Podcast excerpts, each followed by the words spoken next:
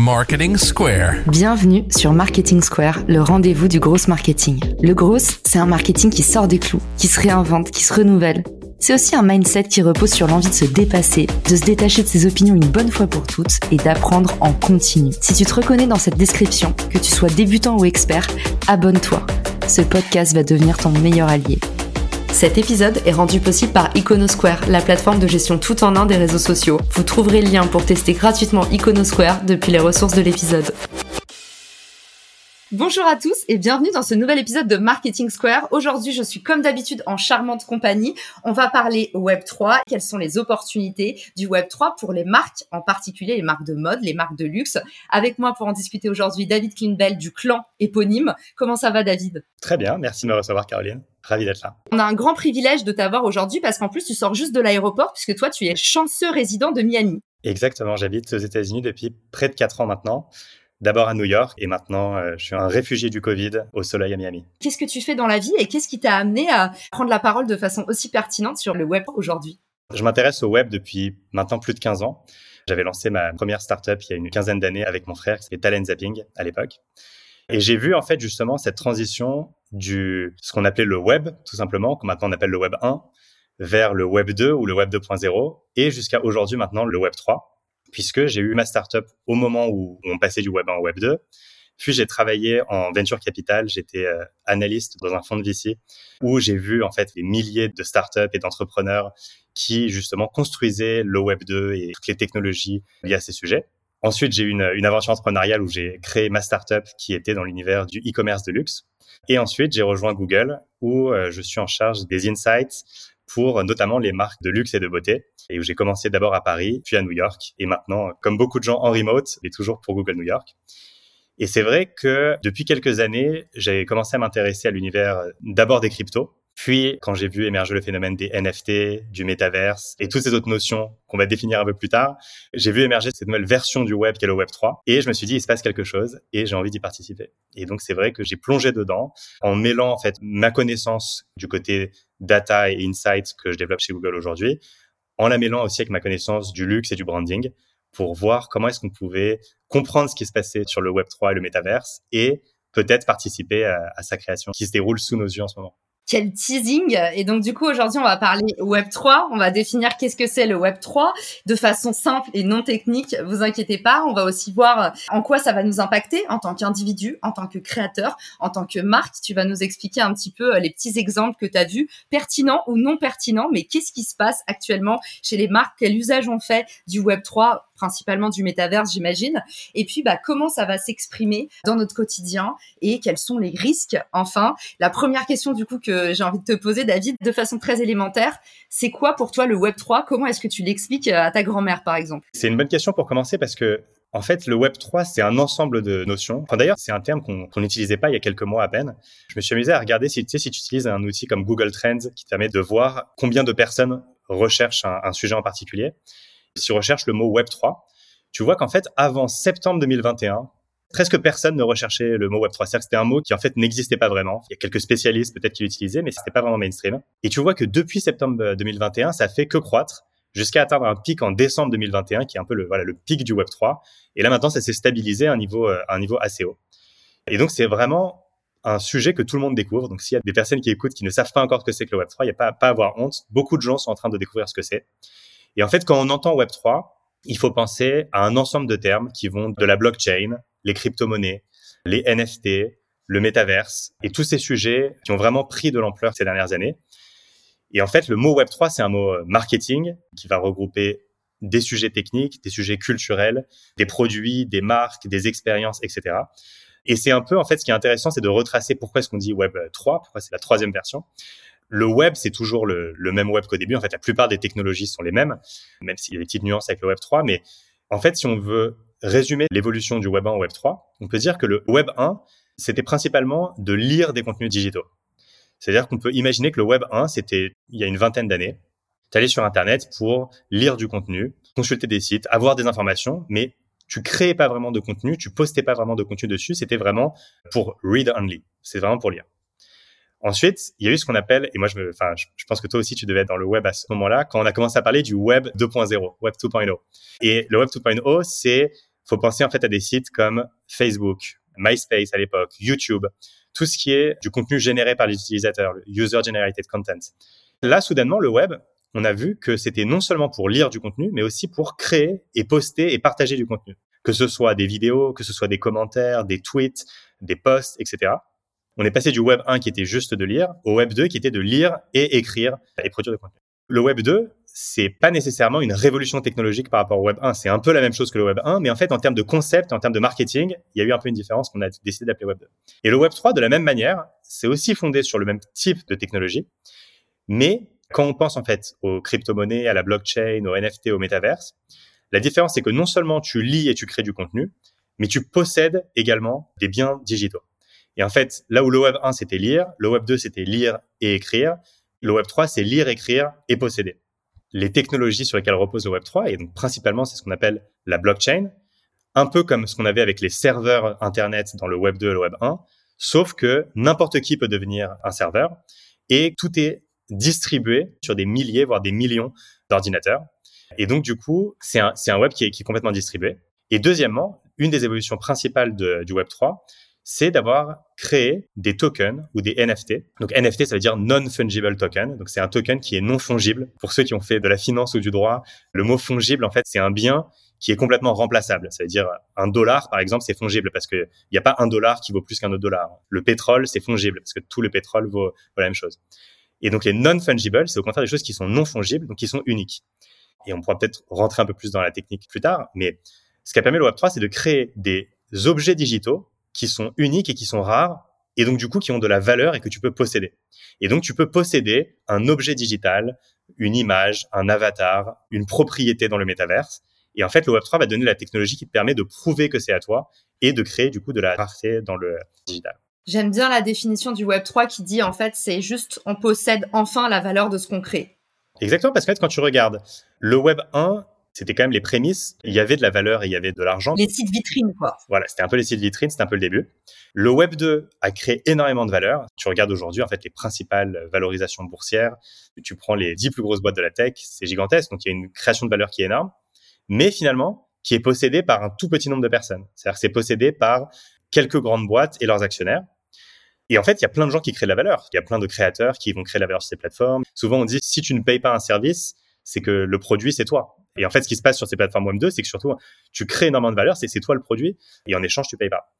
Dans le Web 3, puisque les personnes peuvent être rémunérées avec des tokens, ils peuvent posséder l'infrastructure, ils peuvent posséder la blockchain, ils peuvent posséder des tokens d'un projet, ils peuvent posséder des biens digitaux. Bah, finalement, il y a une répartition où il y a plus juste une ou deux plateformes qui possèdent tout, mais il y a une répartition, une décentralisation, et il y a des milliers, voire des millions d'individus qui vont posséder le Web3 et de là naît ce qu'on appelle maintenant l'économie des créateurs, c'est-à-dire que en fait les créateurs ne sont plus euh, la bête des marques. Maintenant, ils vont pouvoir commencer à monétiser en direct leur communauté. Alors il y a déjà les réseaux sociaux, TikTok en figure de proue qui ont commencé à prendre la tendance à bras le corps de comment est-ce que les créateurs peuvent rentrer en contact direct, monétiser leur communauté. Tu as aussi des plateformes comme Patreon qui sont sur le dos. Tu as tout le monde des freelance qui est aussi en explosion. Maintenant, le future of work, c'est euh, tu capable toi-même en fait en tant que freelance de créer ton squad et d'arriver sur euh, le marché du travail avec une espèce de mini-agence ultra agile. Toi, comment est-ce que tu vois les changements du Web3 côté créateur, peut-être même avant les individus, parce que toi, tu es aussi créateur de contenu, tu as une newsletter, d'ailleurs, on la mettra dans les ressources. Comment est-ce que tu vois euh, les opportunités pour tous les créateurs, quels qu'ils soient finalement? Je pense que l'économie des créateurs, c'est une tendance gigantesque. Et on en est qu'au début. Comme tu disais, donc toi, tu es une créatrice. La preuve en est euh, ce qu'on est en train de faire tout de suite. Moi aussi, je suis un créateur. J'ai ma newsletter What Deluxe qui est sur Substack, qui est aussi une plateforme bien connue pour euh, des créateurs. Donc c'est pas un phénomène nouveau. Je pense que l'économie de la création, la creator economy, ça a commencé avec les Patreon, avec les Tipeee, avec Substack, avec les podcasts, etc. En revanche, je pense que ce qui s'est passé ces deux dernières années, ça t'a pas échappé, il y a eu, il y a eu une petite euh, pandémie qui s'est déroulée dans le monde ces deux dernières années. Et elle n'a pas nécessairement créé des nouveaux usages, mais elle a aussi accéléré tous les phénomènes digitaux. C'est-à-dire que si tu regardes le e-commerce, ça a explosé depuis 2020. Si tu regardes l'adoption de technologies comme la 5G, la réalité virtuelle, la réalité augmentée, explosé depuis 2020. Le travail à distance, le remote work, le work from home. La pandémie a accéléré ces phénomènes. De la même manière, je pense que ces dernières années, le phénomène de l'économie de la création, il a été accéléré Déjà, il y a de plus en plus de gens qui veulent être créateurs. Il faudrait retrouver le chiffre exact, mais il y avait un sondage récemment aux US qui disait qu'aujourd'hui, il y a plus de jeunes qui veulent devenir YouTubers que de jeunes qui veulent devenir astronautes. C'est assez fou. Je ne sais pas s'il faut s'en réjouir ou s'il faut s'en lamenter, mais en tout cas, il y a une vraie énergie créatrice qui existe, qui est forte, qui peut exister dans le digital et qui peut être monétisée. Donc ça, ça existait déjà avant le Web 3. Ce qui est nouveau avec le Web 3, c'est en effet que ça offre une infrastructure à ses créateurs pour devenir vraiment maître et possesseur de leur création. Donc par exemple, si tu prends aujourd'hui un artiste, un, designer, un graphiste ou un peintre, aujourd'hui pour décoller, déjà il y a un très petit nombre d'élus qui vont pouvoir vraiment percer dans ces secteurs. Et il faut créer de l'art, être repéré par une galerie qui va ensuite exposer tes œuvres, certaines personnes vont l'acheter, il va y avoir des RP, de la publicité, etc. Et peut-être qu'il y a un petit nombre d'élus vont pouvoir émerger dans le milieu de l'art. Aujourd'hui, en fait, avec les NFT, ça permet en fait à toute une génération d'artistes de prendre le contrôle de la distribution et la commercialisation de leur art et d'aller directement le vendre via cet outil qui est le NFT. Et peut-être pour expliquer pour les personnes qui ne sont pas très familières avec ce que c'est qu'un NFT et en quoi en fait c'est révolutionnaire, un NFT ça va permettre de rendre un contenu digital, par exemple une image, de la rendre unique et rare. Donc, j'ai donné un exemple. Par exemple, si tu prends une photo de toi et tu me l'envoies par email. Donc là, c'est en version Web 2. Ça vaut peut-être très cher, mais tu m'envoies la photo. Du coup, tu as encore la photo. Moi, j'ai une copie de la photo. Tu peux faire 1000 copies de la photo. Moi, je peux faire 1000 copies de la photo, l'envoyer à 1000 personnes qui eux-mêmes vont faire Il n'y a aucun moyen de savoir qui a la photo originale. Il n'y a aucun moyen de savoir combien de fois elle a été multipliée, etc. Et donc, du coup, puisque cette photo, elle est infinie, je peux la copier-coller mille fois, je peux l'imprimer, je peux, etc. Du coup, elle a aucune valeur désolé, enfin, elle a une valeur sentimentale parce que c'est une photo de toi, mais, mais, Choqué, mais voilà, mais en tout cas, il y a pas. Je t'enverrai pas de photo. Bon, on, on, on, renégociera à la fin de, du, du, podcast. Mais donc, du coup, ça a pas de valeur. La différence avec les NFT, c'est que si je t'envoie une photo de toi, mais sur laquelle j'ai minté un NFT, donc j'ai créé un NFT, du coup, il va y avoir un titre de propriété de cette photo de toi qui va être dans la blockchain et donc qui, d'une certaine manière, est infalsifiable. Si tu m'envoies ce titre de propriété, donc si tu m'envoies le NFT de, de ta photo, donc je vais recevoir la photo avec le titre de propriété, et du coup, toi, tu ne l'auras plus. Et en fait, dans la blockchain, ce sera inscrit dans des millions d'ordinateurs que tu as transféré la propriété de cette image à moi. Et si jamais je la transfère à quelqu'un d'autre, et ben du coup, j'aurai plus la propriété non plus. Et tout le monde pourra le voir. Des millions de personnes peuvent le voir parce que la blockchain est publique. En faisant ça, tu peux créer des objets digitaux qui sont rares. Donc une photo qui est rare et donc il y a de la valeur.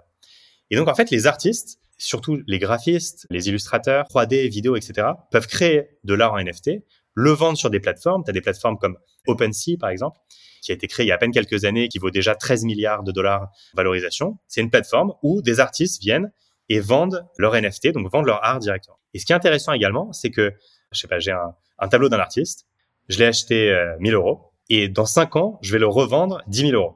Donc moi, c'est génial pour moi, j'ai gagné 9 000 euros, mais l'artiste, lui, il a rien gagné. C'est-à-dire qu'il m'a vendu 1000 euros, tant pis pour lui. Avec le Web3, on peut en fait créer des contrats intelligents qui font que quand il y a une revente de leur art, ils vont toucher des royalties dessus. Donc, mettons par exemple que tu es un graphiste, ou même ça peut marcher aussi avec la musique, un musicien. Tu vas vendre ton, art et ta musique, mais quand elle va être revendue à quelqu'un d'autre pour plus cher, bah, tu toucheras un pourcentage de ça. Et en fait, ça, c'est vraiment révolutionnaire pour les créateurs parce que ils peuvent désormais financer leur projet en vendant euh, des NFT ou en créant des contrats intelligents, des smart contracts, qui vont faire que dans le futur, ils vont recevoir des revenus grâce à ça. Donc, mettons par exemple que toi, tu peux, par exemple, vendre un de tes épisodes de podcast et quelqu'un sera propriétaire de l'épisode de podcast. Et mettons que des gens se mettent à collectionner les épisodes de podcast dans le futur. S'ils le revendent, bah, tu toucheras une commission dessus. Et mettons par exemple que tu es un énorme podcast. Enfin, toi, tu es quand même une des principales podcasteuses euh, françaises, mais tu prends Joe Rogan par exemple, le plus gros podcasteur aux États-Unis.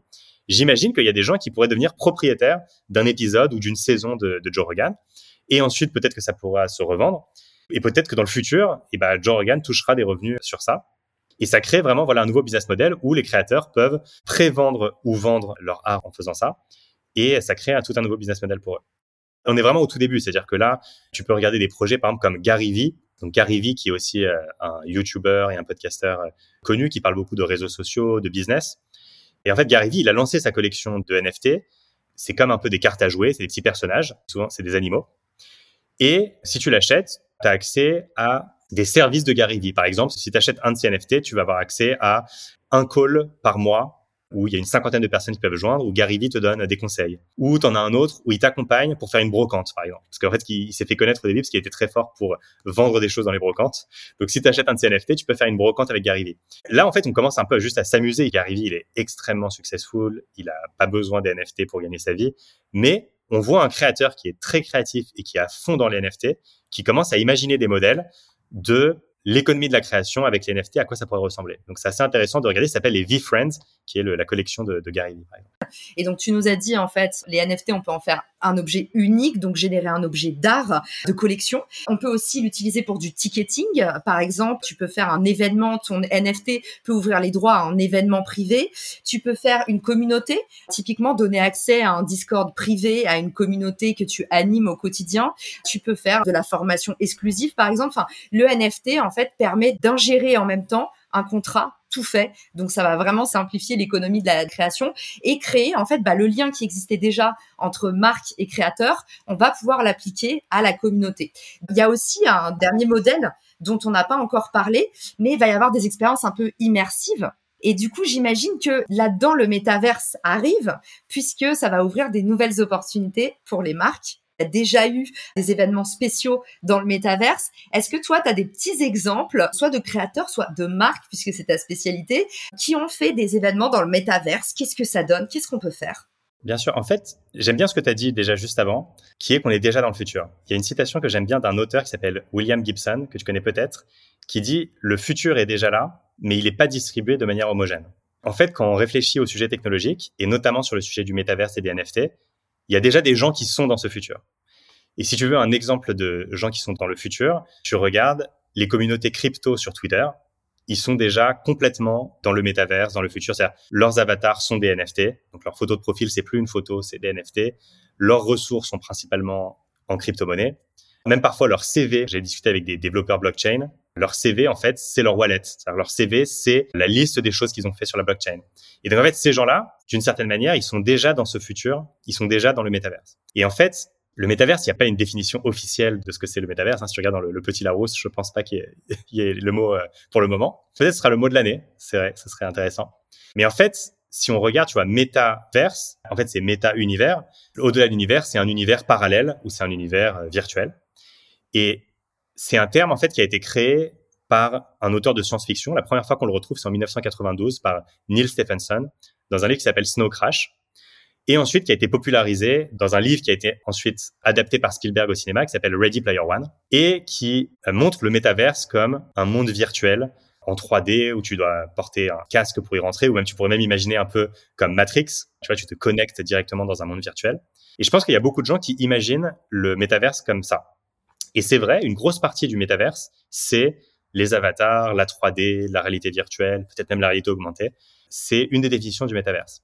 Une autre définition qui est de plus en plus répandue auprès des gens qui s'intéressent au métaverse, c'est qu'en fait, le métaverse, c'est pas seulement un endroit, une plateforme dans laquelle tu vas, par exemple The Sandbox ou Roblox ou Decentraland, les gros mondes virtuels ou, Second Life pour les plus anciens, qui sont les grosses plateformes, les gros mondes virtuels. Selon certaines personnes, le métaverse, c'est pas juste ces lieux, c'est aussi un moment. Et en fait, le moment du métaverse, c'est le moment où ta vie digitale a plus de valeur que ta vie physique. Et alors, ça peut sembler un peu triste de dire ça. Alors, bien sûr que voilà, les vrais moments de la vie se passent dans le monde physique et c'est important le contact humain. Il y a tout un aspect humain, etc. Mais c'est vrai que quand on passe finalement 80% de son temps entre son ordinateur et son téléphone, que finalement on travaille à distance, qu'on travaille en utilisant son identité sur les réseaux sociaux, son Twitter, son LinkedIn, etc. Et ben finalement cette identité que tu as créée, qui est un avatar, dans le monde professionnel, par exemple, elle peut avoir plus d'importance que ta véritable identité. Par exemple, moi, je connais des personnes qui travaillent dans le Web3 ou dans la blockchain. Personne ne connaît véritablement leur vrai nom ou leur nationalité ou leur âge, etc. Ils connaissent juste leur pseudo, leur avatar, l'adresse de leur wallet, par exemple. Et en fait, cette identité qu'ils ont construite, bah, dans le monde professionnel, est plus importante que leur identité réelle, que leur identité euh, à l'état civil. Ça, c'est le métaverse. C'est-à-dire que c'est le moment du métaverse où, finalement, ce que tu as en ligne ou sur la blockchain est plus important que ce que tu as dans le monde physique. Et ça, en fait, ça change tout pour les individus, ça change tout pour les marques, ça change tout sur énormément de sujets. Moi, il y a un sujet sur lequel je m'intéresse spécifiquement, c'est celui du luxe, les marques de luxe, de beauté et de mode. Ça fait une quinzaine d'années que j'écris des articles sur euh, la digitalisation du luxe, J'enseigne ce sujet dans des écoles comme euh, à HEC, l'IFM, aux États-Unis à NYU, Columbia, Fashion Institute of Technology, etc. Et aujourd'hui, en fait, tous les acteurs du luxe se posent la question et me posent la question qu'est-ce qui se passe dans le métaverse? Qu'est-ce qu'on doit faire? Qu'est-ce que c'est en train de changer? Et en quoi ça va être différent? Et pour te donner un exemple, si tu regardes un peu le crypto Twitter, tu suis un peu les comptes Twitter des gens qui sont à fond dans les cryptos, plus personne n'a de photo de profil, ils ont tous un NFT. Et en fait, souvent, ils vont avoir des NFT qui viennent de collections prestigieuses ou, très chères. Donc, par exemple, tu as une collection qui s'appelle les Bored Apes. C'est des singes qui valent jusqu'à plusieurs millions de dollars. Donc, euh, tu as certains Bored Apes qui valent 2, 3 millions de dollars, voire plus. Et en fait, aujourd'hui, sur Twitter, si tu as un Bored Apes dans ton avatar, et donc du coup, si tu peux prouver qu'il est vraiment à toi, t'as pas juste fait un copier-coller, ça te donne un statut que je trouve en fait est similaire à ce que te donnent les marques de luxe dans le monde physique. En fait, le luxe, c'est un secteur complexe et très varié. Une des fonctions du luxe, c'est de signaler ton statut, c'est d'avoir cette consommation un peu ostentatoire où tu vas signaler ton statut, ta richesse, etc. Il n'y a pas que ça, il y a aussi une dimension hédoniste, mais il y a cette partie en fait de signaler. C'est pour ça que les gens portent des grosses marques avec des gros logos, etc. Et donc aujourd'hui, comment ça se passe à l'époque du Web 2 pour signaler ton statut? Bah, tu vas acheter un objet de luxe, une Lamborghini, un sac Hermès, participer à des vacances de luxe, une croisière, un jet privé, etc. Ensuite, tu vas prendre des photos de toi avec ces expériences. Et ces photos, tu vas les mettre sur les réseaux sociaux. Donc, tu vas les poster sur Instagram.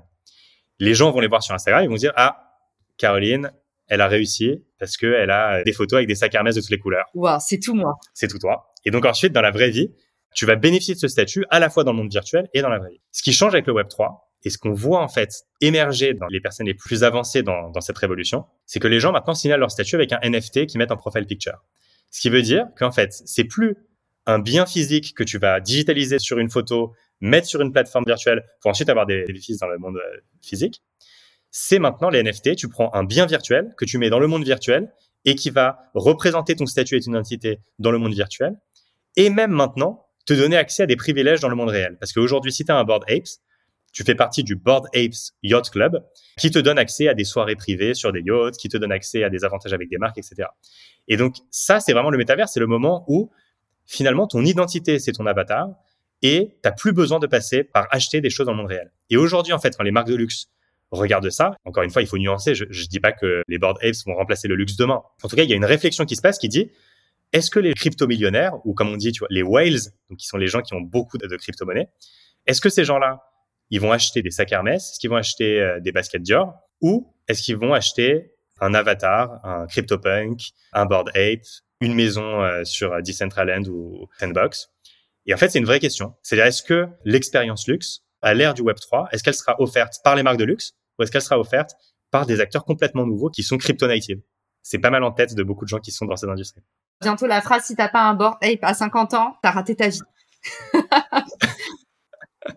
Exactement. Mais bon, en fait, un board aujourd'hui, c'est impossible à toucher. En fait, c'est-à-dire qu'un board c'est des millions. De temps en temps, il y en a un qui se fait voler. Donc, du coup, peut-être que tu peux, sur le marché noir. Euh, un tombé du camion. Voilà, un tombé du camion. Mais bon, mais, même pas parce que tout le monde sait qu'il est volé. Donc, du coup, c'est très traçable. Donc, euh, Ah oui, c'est vrai. Donc, c'est la fin de la contrebande pour les marques, peut-être? Eh ben, écoute, oui et non. C'est un peu le Far West, le Web3 aujourd'hui il y a un droit qui s'applique, enfin le droit normal s'applique, mais en fait il s'applique pas vraiment parce que puisque tout est décentralisé, tu peux pas vraiment censurer quelque chose sur le Web3. Hein. C'est plus difficile. Tu vois, si t'aimes pas un produit qui est sur Amazon, t'as pas l'Amazon, il le retire. Sur eBay, c'est assez facile.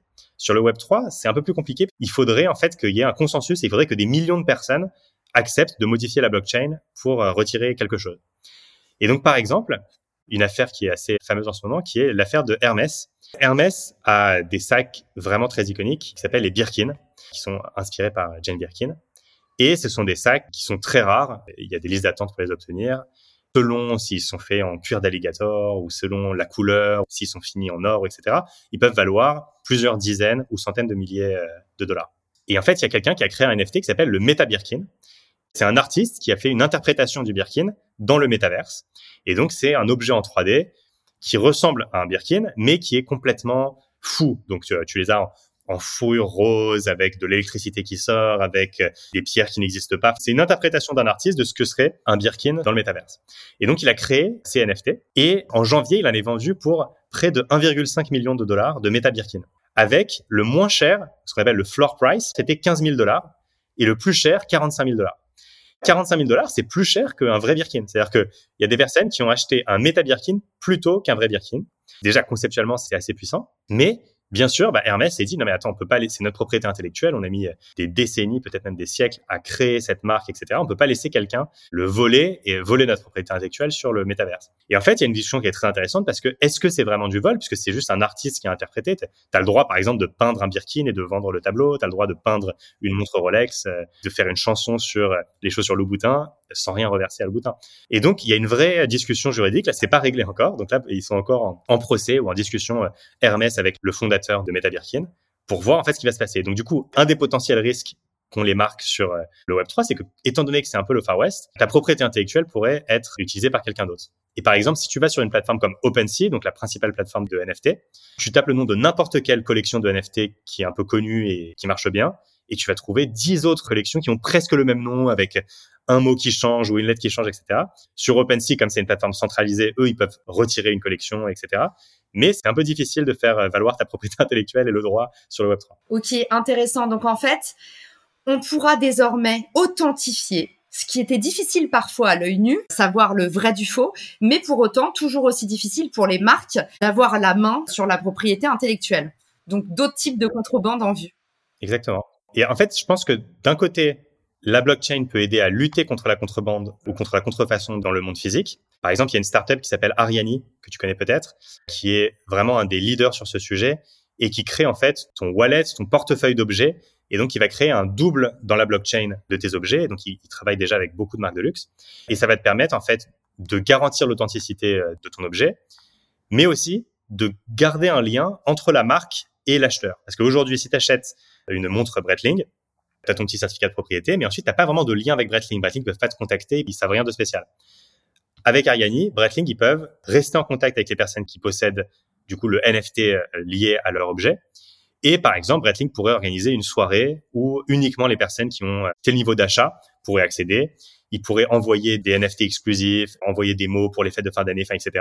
Tu vois, la boîte s'appelle Ariani, donc c'est comme le fil d'Ariane qui permet en fait de garder ce lien entre les marques euh, et le consommateur. Et donc, c'est vrai que d'un côté, la blockchain, avec des projets comme Ariani, permet de lutter contre la contrefaçon. Mais d'un autre côté, la technologie en soi des NFT, ou le Web3 en général, puisqu'il est très difficile à censurer, pas impossible, mais très difficile. C'est un peu le Far West et du coup, ça peut être difficile de vraiment protéger sa propriété intellectuelle et, le droit. Décidément, tu m'as vraiment donné envie de te réinviter pour un épisode métaverse et luxe. Vraiment, merci pour tout ce que tu nous as partagé. Et eh ben, écoute, déjà, merci beaucoup pour ton invitation. C'était un plaisir de discuter de ce sujet.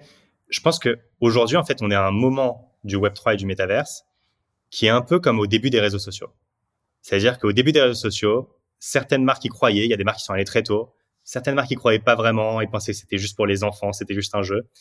Au début, on a mis quelques stagiaires pour s'occuper des réseaux sociaux, on prenait pas trop au sérieux. Et aujourd'hui, comme tu le sais, c'est même ton job, c'est devenu une part importante d'un job de marketeur de comprendre les réseaux sociaux.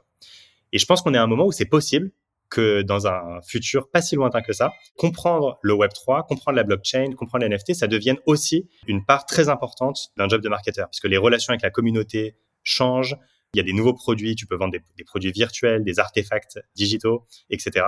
Donc ça peut être très important. Et donc moi, en fait, j'ai décidé de suivre cette révolution euh, de, très près. Et donc dans ma newsletter What the Lux, chaque semaine, il y a une section sur Web3 et Metaverse et le luxe. Et donc chaque semaine, en fait, je traite quelles sont les, dernières choses qui se passent sur ce sujet. Dans What the Lux, j'ai aussi publié deux special reports sur le Web3, le Metaverse, avec tous les exemples en fait de tout ce qu'ont fait les marques de luxe sur ce sujet il y a des dizaines d'exemples de marques de luxe qui ont fait des choses intéressantes. Tu as Balenciaga qui a créé des choses sur Fortnite, Clinique, la marque de beauté qui a créé un NFT qui te donne accès à des produits cliniques pendant 10 ans. Tu as Guerlain qui a fait quelque chose en lien avec euh, des associations. Louis Vuitton qui a lancé un jeu vidéo avec des NFT de Beeple qui est le plus grand artiste de NFT aujourd'hui. Tout ça, je le retrace dans ma newsletter. Donc, je dirais, le mieux pour se tenir informé, c'est d'aller euh, sur euh, what deluxe, what-the-luxe.com et de, de s'abonner à la newsletter. Je te donne une petite exclue. Je suis en train de préparer ma prochaine newsletter qui s'appelle What the Block. Il y a tellement d'intérêt autour de ce sujet de la blockchain et du métaverse sur ma newsletter que j'ai décidé en fait d'en faire une newsletter à part. Et donc peut-être qu'au moment où le podcast sera publié, j'aurai envoyé la, première édition de What the Block. Attention David, c'est maximum la semaine prochaine. Hein maximum la semaine prochaine, ok. Et eh ben écoute, je, m'engage voilà devant ta, ta, communauté. Avant la publication du podcast, j'aurai lancé What the Block. C'est comme tu disais, c'est un sujet qui peut être hyper intimidant, technique, qui peut faire un peu peur, qui est nouveau.